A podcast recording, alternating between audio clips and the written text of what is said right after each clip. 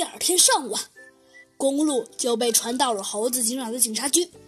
他一走进猴子警长的办公室啊，就十分伤心地说：“唉，警长先生，我好后悔呀！假如昨天晚上我不答应他到月亮湖散步，他就不会出这事儿了。”说着，就力不成声起来。呃，哎，得了，你别哭了。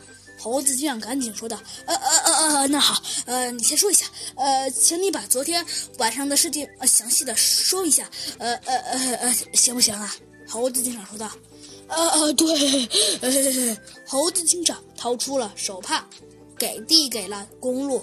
公路一边擦眼泪一边说道：“唉，昨天晚上月亮特别明亮。”突然，公路双眼一瞪。吓得猴子警长啊，一下子就撞在了桌子上。天下无敌、帅气无比的小鸡墩墩来破案了！欢迎大家收听《小鸡墩墩探案记》。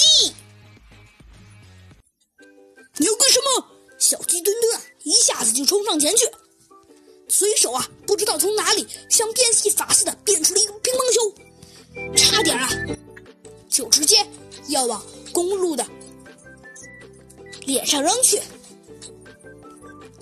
唉，公路的眼神稍微的缓和了一些，说道：“唉，白天我路过月亮湖的时候，看到许多年轻人在湖面上滑冰。”猴子警长啊，这才往前走了几步。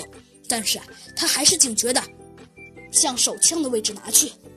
哎，你不用拿手枪，